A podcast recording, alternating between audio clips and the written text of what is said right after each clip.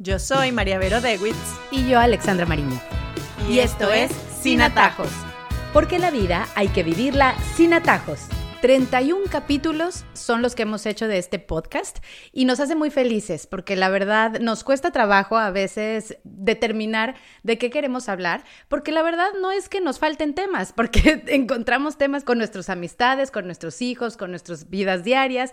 Nos encanta tener la posibilidad de que nos estén escuchando, de que los estemos ayudando o dando herramientas o simplemente con que se identifiquen con lo que nos pasa día a día en nuestro labor de ser mamás. Porque te quiero contar que mucha gente me ha escrito y me ha dicho, wow, Ale, te oí, me llegó por otro lado, ni siquiera sabía que era el tuyo. Entonces, bueno, eso quiere decir que gracias a ustedes que lo están compartiendo, pues todos estos temas de los que hablamos le llegan a más personas y eso nos hace muy, muy felices porque de eso se trata sin atajos y este podcast y la idea de María Vero y mía de estar con ustedes.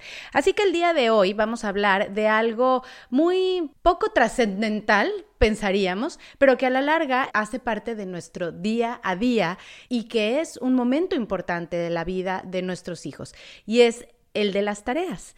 ¿Y cuántas veces nos planteamos qué tanto debo yo estar con mis hijos en las tareas y en sus trabajos? ¿Cuál debe ser exactamente nuestro acompañamiento? Y a veces hay hasta muchos otros planteamientos frente a las tareas, no solamente si estamos o no presentes, sino cómo las abordan las mismas instituciones y cómo debemos nosotros trabajar con nuestros hijos para que no nos toque tanto trabajo fuera de lo que ya tenemos que hacer. Lo primero que quiero decir es que a veces oímos a mamás diciendo, no hemos hecho la tarea. Entonces, lo primero que hay que decir es que la tarea no es de nosotros, la tarea o los deberes escolares son de ellos. No nos corresponde a nosotros hacerla, corregirla, borrarla. No nos corresponde porque es una responsabilidad de nuestros hijos. Y mientras tenemos eso claro, pues podemos verlo con claridad y podemos ver para qué sirve, ¿no? La tarea es una herramienta para que nuestros hijos creen hábitos de estudio. Punto. Es el único objetivo de la tarea, crear hábitos. Que nuestros hijos sean capaces de llegar a su casa, sacar su cartuchera, su lápiz, sacarle punta, tener todos sus materiales, estar sentados, que se acuerden de revisar la agenda, de ver qué tenían, de recordar lo que hicieron en el día y luego hacer lo que les mandaron. Nosotros como papás tenemos que asegurarnos de que esto sea así. ¿Qué quiere decir? Si hay un niño de nueve años que está pasando tres horas al día haciendo tarea, eso está mal. Y nosotros deberíamos proteger, en este caso, la niñez y decir, la tarea no es lo que faltó por verse en el colegio, no es para que él avance más rápido, la tarea es para crear hábitos y si no, esto no está pasando, pues tenemos el deber de ir a la institución, al colegio, hablar con la maestra y decirle, mira, yo no estoy de acuerdo, ¿por qué? Bueno, porque nuestros hijos tienen que tener tiempo libre, tienen que tener tiempo para hacer sus deportes, para aburrirse, para salir al jardín a correr. Ya pasaron toda la mañana en el colegio, no pueden pasar toda la tarde con un libro porque queremos educar hijos que tengan equilibrio en su vida y que fortalezcan todas las áreas de su desarrollo, no solo la área cognitiva, también el área social, también el área deportiva, también el área musical o cualquier actividad que tengamos. Entonces, como papás, estas, primero estas dos cosas, recordar que la tarea no es nuestra, no la hacemos, sino que la hacen ellos y segundo, que es para crear hábitos y que si vemos que está yendo un poco más allá, tenemos el deber de proteger a nuestros hijos. Puede que los padres sepamos que es de ellos, que lo deben hacer, pero nos genera mucho miedo y me estoy identificando completamente. Me costó muchísimo trabajo de mi primera hija a la segunda comprender esto que tú nos estás diciendo, que cuando lo dices suena tan lógico, tan natural, pero que va en contra de nuestra propia naturaleza. Entonces, nos da mucho miedo a los papás el que lleguen con la tarea mal hecha, el que lleguen con esa tarea mal presentada, sucia, arrugada probablemente, o no hecha, o cosas por el estilo. Entonces los papás salimos como a salvarlos en ese sentido. Y creo que es algo que definitivamente no deberíamos hacer. No deberíamos hacer por dos razones. Primero, porque les creamos como la muleta, ¿no? Como el bastón. Como que ellos piensan que si nosotros no estamos ahí sentados al lado señalándoles qué pregunta viene, ahora la dos, ahora la tres. Dos más dos, ¿cuánto es? Borra allí. El seis está al revés, ¿no? O sea, entonces, claro, ¿qué mensaje le estamos mandando? Tú me necesitas a mí, tú me necesitas a mí para hacer la tarea y tú solo no puedes. Y segundo, la maestra no está viendo el verdadero estado del niño, si entendió, si no entendió, si le quedó claro, si nosotros los ayudamos en exceso, porque ojo, sí hay que estar disponible. Yo siempre digo, cuando me preguntan sobre esto, siempre digo, no te sientes al lado, no te sientes al lado a hacer la tarea. Está disponible, pero no comprometido. ¿Qué quiere decir está disponible, pero no comprometido? Tú estás en la misma zona que está el niño, si él está de repente en la mesa de la cocina, tú estás por ahí haciendo unas galletas o lo que sea, estás por si él te quiere preguntar algo, pero no estás pendiente de lo que él está haciendo. Porque estamos disponibles para cualquier pregunta, para cualquier duda, claro que sí, pero no estamos encima. No estamos borrando, no estamos corrigiendo ahí mismo para no convertirnos en un bastón y para que también la maestra sepa bueno, que ese niño tiene una falencia, que no entendió algo, que tiene algún problema que tiene que manejar en clase. Claro, si tú eres eh, homeschool, o sea, es distinto porque tú eres la maestra. Pero si tú no eres la maestra, tú también tienes que dejar, por ejemplo, que él tenga la consecuencia. Una cosa es tú decirle, mira, la tarea no se lleva arrugada, sí, pero a veces también tenemos que dejar que la maestra haga su labor de decirle, de que él viva la consecuencia de ver las tareas de los demás y de repente que él tiene que mejorar, etcétera, sin que sea yo siempre la que se lo diga, ¿no? Y la que lo obliga a hacerlo de una manera específica. Entonces, yo creo que esa consigna de estar disponible, pero no comprometido con la tarea, es un buen consejo, ¿no? Pero y eso es lo que seguramente me vas a decir ahorita, ahí estamos batallando con el propio ego, ¿no? Porque queremos que nuestros hijos saquen buena nota, porque queremos que nuestros hijos sean responsables, porque queremos que nuestros hijos se destaquen, etcétera, y eso no está mal, o sea, eso es una necesidad que tenemos como seres humanos. Pero allí es cuando tenemos que hablábamos un poco de la humildad en el episodio pasado, o sea, para ser buenos padres tenemos que ser humildes en el sentido de dejar que se equivoquen, dejar que hagan las cosas por sí solos, así no la hagan como nosotros las haríamos, porque esa es la única manera que pueden aprender. Hablemos ahora no solamente de las tareas, sino de los trabajos, porque si nos involucramos en el sentido en que necesitan una lista de cosas para poder hacer una buena presentación. Probablemente nosotros tenemos más ideas diferentes y bueno, tal vez ahí también nos cuesta mucho trabajo no inmiscuirte porque si la tarea es hacer una montaña rusa, entonces tú tienes una idea en tu cabeza muy profesional porque además el papá puede que ya sea arquitecto, ingeniero y ay, no, espérate que tu papá de esto sabe muchísimo, ¿no? Y, y empieza a ser un proyecto de toda la familia, que a veces incluso los mismos colegios como que sí lo apoyan pero hasta dónde debemos ese tire y afloje de decir, bueno, aquí está todas tus cositas, pero cómo nos cuesta también. Esa es la guerra absoluta de los padres que hacen los proyectos contra los que no. Entonces dicen, mi hijo llevó una cosa hecha por él, pintada, y los otros llevaron. Mira, mi posición es siempre hay que dejar que ellos hagan. Así quede feo, así no es como yo lo haría. O sea, además que bueno, o sea, sí, ayúdalo cuando él te pide ayuda, pero es que muchas veces ni siquiera piden ayuda y ya uno está ofreciendo la ayuda, ¿no? Entonces déjalo, déjalo que seguramente va a ser más creativo, va a desarrollar muchas áreas de su pensamiento, va a tener la satisfacción de haber hecho algo por sí solo y haberlo logrado, o a veces enfrentarse a la frustración de que lo que se imaginó en su cabeza no fue lo que le salió. Y esa frustración es importante porque esa pequeña frustración de que yo me imaginé que iba a ser una maqueta del ciclo del agua espectacular y cuando la vi la hice no me quedó tan linda, bueno, esas son las frustraciones que luego cuando estamos en el trabajo y cuando estamos en la vida profesional y cuando estamos en la vida familiar también nos llevan a darnos cuenta que muchas veces las cosas que tenemos en la cabeza no salen como queremos, ¿no? Pero nuevamente, y lo hemos dicho muchas veces, si no les damos la oportunidad, cómo queremos que nuestros hijos aprendan y salgan adelante. Y nuevamente, es un tema sencillamente de competencia con otros papás, de estar demasiado involucrado y con demasiado tiempo pensando en qué es la tarea. O sea, a veces si tenemos tanto tiempo como para dedicar tanto pensamiento a eso, de repente, bueno, vamos a ayudar a alguien que lo necesite, ¿no? O sea, no sé, yo creo que uno tiene que sincerarse mucho y sacarse uno de la ecuación, porque muchas veces estamos ahí metidos, nuestros complejitos, nuestros resentimientos, las cosas que de repente nosotros vivimos y dejar un poquito ser y dejar un poquito fluir la cosa. ¿Y qué pasa si nuestro hijo, ah, ¿y qué pasa si el proyecto de mi hijo es el más feo? ¿Qué pasa? ¿Cuál es el problema? Lo hizo él, ¿sí? Entonces, ¿cuál es el problema de que sea el más feo y que todos los demás tengan proyectos espectaculares? ¿Cuál es el problema? Entonces, enfrentémonos a eso. A mí una vez me, pasó, y este cuento me da mucha risa, que cuando llegué al acto de mi hijo, todos estaban vestidos de un color y el mío llegó de otro porque sencillamente la información yo no sé si fue enviada mal, si hubo un cambio y yo no la recibí, pero mi vergüenza al ver a todos subidos en la tarima, disfrazados, no sé, creo que era de ositos y el mío estaba de otra cosa. Yo decía, o sea, no puede ser. Bueno, sí, a veces nos toca pasar el oso, como dicen los mexicanos, pasar la vergüenza de que sí, de que nos equivocamos, de que lo hicieron mal y enfrentarnos a eso es muy sano también. Ay, pero muy difícil. Yo soy muy estricta, la verdad que me cuesta muchísimo trabajo. Yo me acuerdo mucho, yo creo que tiene mucho que ver con mi propia niñez me acuerdo mucho de mi papá, que era como el perfeccionista, el que, el que pintaba bonito, el que era creativo en ese sentido. Y la palabra que utilizaba era no seas chambona, sloppy, ¿no? En, en inglés. Y la verdad que se me quedó. Y termino yo diciendo esas mismas cosas porque de verdad que me cuesta mucho trabajo. Tal vez no tanto por la nota, ¿sabes?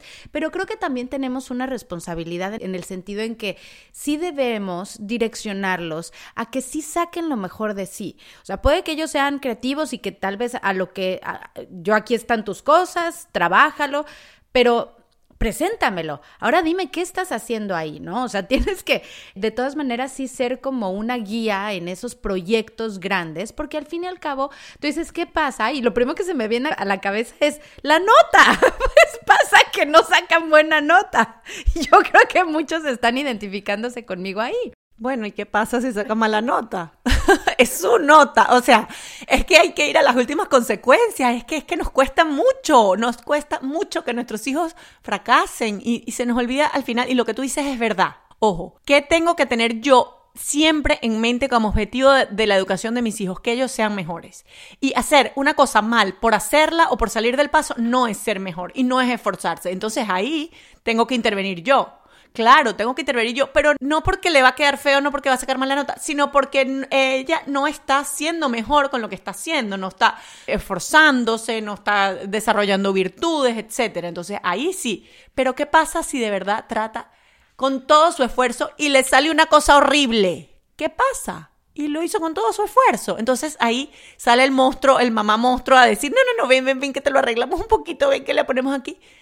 Y entonces, ¿qué mensaje le estás mandando? Tu, tu, esfuerzo no es suficiente, yo te lo tengo que arreglar, porque es que al final no nos damos cuenta del mensaje que estamos mandando. Y el mensaje que estamos mandando es un mensaje de dependencia, de, de bajarles el autoestima.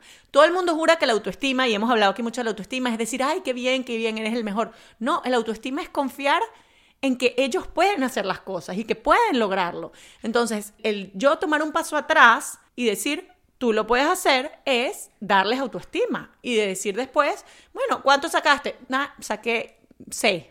Ah, bueno, ¿y qué? ¿Qué te dijo la maestra que podías mejorar? Bueno, que no le gustó la presentación y tal. Ah, y tú para la próxima vez. Entonces, claro, ahí hay una reflexión, hay un aprendizaje. ¿Qué pasa si lo haces tú y saca A? ¿Hay aprendizaje? No. ¿Hay reflexión? No. ¿La niña mejoró? No a ti te pusieron A, maravilloso, tienes un ego trip, lo que se llama aquí, o sea, de que tú eres la que mejor hace maquetas, pero tú eres una vieja de 40 años y que te importa hacer maquetas o ser la mejor haciendo maquetas. Entonces, nuevamente es cuando digo, ojalá nos salgamos un poco de la ecuación cuando están la educación de nuestros hijos y saber que no son nuestros logros, son los logros de ellos y no son nuestros fracasos, son los fracasos de ellos. Y peor aún, cuando van y presentan la tarea que tú hiciste o el trabajo que tú hiciste y sacan no a, reprobaron. no ayuden. Bueno, eh, vamos a hablar de la hora de hacer tareas. Me genera mucho conflicto también personalmente y bueno, para la dinámica de mi familia puntualmente, mis hijas llegan, siempre llegan con hambre, comen algo y después inmediatamente hacen la tarea. Creo que es como nos funciona mejor porque hay muchas actividades en la tarde y cosas por el estilo, pero a veces pienso, vienen todo el día del colegio, de estudiar, y no les das ni siquiera ese espacio a desfogarse, salir, jugar tal vez o estar afuera. Entonces, realmente, ¿tú qué opinas? ¿Cuál sería como el mejor momento para realizar la tarea? Yo opino que mientras están muy chiquitos hay que hacer una rutina que nos funcione a todos, porque la verdad, por ejemplo, tienes dos o tres niños chiquitos, tú tienen que hacer la tarea al mismo tiempo, porque no puedes pasar tú con uno, etcétera, ¿no? Pero sí creo que mientras van creciendo hay que darles como la libertad de escoger, porque hay niños que son más nocturnos, hay niños que se concentran más después de comer, hay niños que y ellos tienen que aprender a conocer su manera de trabajar y nosotros tenemos que aprender a respetar esa manera de trabajar aunque no sea la nuestra. Entonces, dar esa pequeña libertad de decir, mi amor, mira, ¿cuándo crees tú que estás más concentrado concentrada? ¿Cuándo crees tú que estás más descansada? ¿O tú qué crees? ¿Que lo haces mejor antes del fútbol o después del fútbol? Entonces, le das esa libertad a él y luego las consecuencias es que tienes que cumplirlo, ¿no? O sea, aquello que elegiste, te di la libertad de elegirlo, pero cúmplelo, ¿no? Entonces no es que si me dijiste que lo ibas a hacer a las nueve, a las nueve me vas a decir, ay, no, ya tengo mucho sueño, no, lo siento mucho, porque tú me habías dicho que a las nueve era la hora que tú lo tenías que hacer. O, bueno, a las nueve lo estoy poniendo tardísimo, pero ponte, estoy pensando en niños más grandes, de repente high school que tienen actividades, etc. O sea, yo creo que ese momento de soltar el control también es importante, porque mientras están chiquitos nosotros los manejamos un poquito según nuestro horario, según nuestra manera de hacer las cosas. Pero cuando están más grandes hay que comenzar a soltar ese control y dejarlos que ellos tomen control de su propia vida y que se conozcan y que digan, no, mira, yo necesito, eh, no sé, oír música una hora antes de sentarme a hacer tarea porque de verdad vengo muy saturada. Ok, respetárselo, perfecto. Entonces tú vas a hacerlo, ok, y tratar de ayudarlos a que eso luego lo cumplan, ¿no? Yo creo que eso es lo, más importante. Y luego, si me preguntas qué hacer cuando eres tú la que tienes que poner la hora, pues depende de las actividades que tengan, porque si tú, como tú me dices, no, es que siempre ya a las seis ya hay que salir, ya hay que ir a llevarlos, hay otros países en donde más bien llegan tarde porque las actividades son después del colegio y llegan a las cinco, entonces, em, pues depende de la rutina familiar, ¿no? O sea, eh, es muy, Obviamente es ideal que no sea inmediatamente después del colegio porque vienen saturados, pero también dependerá de qué actividades tengas tú y a qué hora las tengas. Inevitable pensar en lo que hay hoy en día, que son los chats de padres de familia, ¿no? De padres del colegio. Entonces, yo creo que todo el mundo tiene un grupo del chat del colegio y del salón del hijo que se convierte en una pasadera de tarea que no va a decir que antes no existía, porque varias veces le tocó a mi mamá llevarme a casa de mi amiga a sacarle fotocopia a la tarea, porque a mí se me olvidó y bueno, era mi mamá la que acolitaba eso, o rogarle al de la puerta de seguridad que me dejara entrar por el libro al colegio. Entonces, no es que no existiera, pero creo que ahora es más fácil, porque una foto y ya estuvo, que además los mismos profesores también como que lo aceptan, pero que tanto de veras los padres deberíamos ceder a esta facilidad de, ok, se te quedó mi vida la tarea, no importa, yo pido a las mamás del chat que me manden una foto. Yo te voy a ser completamente honesta. Tengo cero grupos de ese estilo en mi celular y soy la más feliz del mundo. O sea, estoy completamente en contra. Para mí era una pesadilla estar en esos grupos. Ojo, no estoy no porque no porque me haya salido así tipo rebelde, no sino porque sencillamente, bueno, la realidad de la vida es que no hay de esos grupos en los salones de mis hijos y de verdad lo agradezco infinitamente. Si la tarea se quedó, se quedó la tarea. Y si el niño no lo puede hacer y no puede resolver él, tendrá que ir a donde la maestra mañana y decirle, se me quedó la tarea. Y si tiene cero en la tarea, tiene cero en la tarea, no se le va a volver a quedar. No voy, de verdad, a mover un dedo para ir a conseguir esa tarea. Otra cosa es que el niño esté enfermo, o lo que sea, bueno, le escribimos a la maestra, el niño está enfermo, pero si se le quedó, bueno, se le quedó, no pasa nada, a, todo el mundo se le queda la tarea, ojo, tampoco me va a poner brava, bueno, se te quedó, se te quedó, a veces pasa, qué lástima, tendrá cero o lo que sea, o hazlo en un papel, lo que te acuerdes, o busca, pero ¿por qué la necesidad de resolver uno el problema del niño? El problema es del niño, si él con su teléfono quiere llamar a los amigos y conseguir la tarea, bienvenido sea, consiga usted su tarea, pero resuelva usted su problema que tiene, porque yo tengo 80 mil problemas en los que concentrarme y el menos importante es tu hoja de la tarea, sinceramente, y perdón que lo diga así, pero es así. No me parece lógico que los papás estén haciendo eso. Otra cosa es ser la agenda de nuestros hijos. Y el otro día yo montaba una historia en, mi Instagram que me dio risa porque tengo uno de mis hijos que se le olvida todo. Y él cada vez que le mandan una tarea me escribe un mensajito desde el colegio mami, tengo tarea. Porque él sabe que si él me escribe eso, cuando él llegue a la casa, yo le voy a decir, Tienes tarea, acuérdate. Entonces, me da risa. Puse en la historia de Instagram, cuando tú eres la agenda de tu hijo. Mami, tengo que imprimir algo. Él, en vez de escribirlo en una agenda, me escribe un mensaje para que yo se lo recuerde, porque sabe que se lo voy a recordar. Entonces digo, bueno, o sea, en algún momento voy a tener que quitar esa muleta, porque claro, por una parte digo que bueno, que a él que se le olviden tanto las cosas, lo está escribiendo en algún lado. Lo que pasa es que me lo está escribiendo a mí, me está poniendo tarea a mí, ¿no? Pero bueno, en algún momento esa muleta de mamá no va a estar. Y él tiene que aprender a crear su sistema de anotárselo en una notita, ponérselo en una alarma, alarma, ah, tengo tarea. Nuevamente, hay que enseñarlos a ser independientes, hay que enseñarlos a que ellos resuelvan. Y yo tengo uno con déficit de atención que le cuesta horrible. Bueno, es verdad, yo lo ayudo, pero tengo que pensar en cuando yo no estoy. Y tengo uno que es hiperactivo y tal. Bueno, buenísimo, lo ayudo pero tengo que pensar en cuando yo no estoy. O sea, nuestro pensamiento como papá siempre tiene que ser, ¿cómo voy haciendo cada vez a mi hijo más independiente de mí? Porque si lo hago cada vez más dependiente de mí, tenemos entonces papás que en la universidad están pendientes de los exámenes y de las tareas de sus hijos. Absurdo, o sea, no tiene sentido. Hay que dejar libre a la gente y dejar que los hijos crezcan a su ritmo y vayan haciendo sus cosas. Entonces, la verdad, los chats de papás me parece fantástico porque la gente se haga amigo de los papás de sus hijos. No todos estamos con el mismo nivel de tiempo, ¿no? Y a veces eh, le quitamos tiempo a los otros papás diciendo cosas que de repente a veces no hacen falta. Pues así llegamos entonces a las conclusiones. La tarea escolar, ¿qué tan cerca debo estar de mis hijos? La tarea no es de nosotros, nos dice María Vero, no nos corresponde, es responsabilidad de ellos. Su objetivo principal es crear hábitos de estudio, punto. La tarea no es lo que falte hacer en el colegio y no debe ser de horas y horas, debe ser precisa, concisa y no llevarles tanto tiempo porque hay que defender también sus derechos en este tema, debe tener tiempo para hacer otras cosas y ahí son algunas alertas que vale la pena ir a hablar con el colegio y bueno, algo está pasando cuando se demora mucho tiempo. Hay que tener cuidado con estar encima de ellos, ayudarlos en exceso. Nos dice María Vero, debes estar disponible, pero no estar comprometido se crea una necesidad, una dependencia del niño, de que tú tienes que estar ahí al lado. Mucho cuidado con eso. También el profesor es importante que sepa qué no saben, qué no han entendido, qué están haciendo mal y si nosotros estamos con el borrador corrigiendo lo que ellos hacen mal, ¿cómo va a saber el profesor en qué nivel se encuentra el niño? Hay que dejar que ellos hagan solos la tarea, pues el objetivo en la educación de nuestros hijos es que sean mejores más independientes, no intervenir, sino direccionar. Al tomar un paso atrás es ayudarlos en su autoestima. Eso me gustó muchísimo. ¿Cómo nos cuesta? Pero hay que hacer niños seguros de lo que están haciendo. Por supuesto que tengan un nivel y nosotros ahí direccionamos, pero que ellos tengan más seguridad con las cosas que presentan. Y bueno, el mejor momento de hacer la tarea es permitiéndoles encontrar el momento ideal para que ellos elijan cuándo hacer la tarea, no cuando nosotros creamos, cuando ellos se sienten con la capacidad de hacerlo. Y por último hablamos que no hay que solucionarles todo y menos ser sus agendas. Tienen que empezar a tener ellos mismos, así sean muy chiquitos noción de cuáles son sus deberes. Y bueno, pues así llegamos entonces al final de nuestro podcast. Muchísimas gracias por escucharnos y nos pueden escribir a sinatajospodcast.gmail.com para escribirnos cualquier sugerencia de tema, crítica, etcétera. Y también se pueden suscribir a su plataforma de podcast favorito para que les salga una notificación cuando tengamos un nuevo episodio. Yo soy María Vero Dewitz. Y yo, Alexandra Marín. Y, esto es Sin Atajos porque la vida hay que vivirla sin atajos.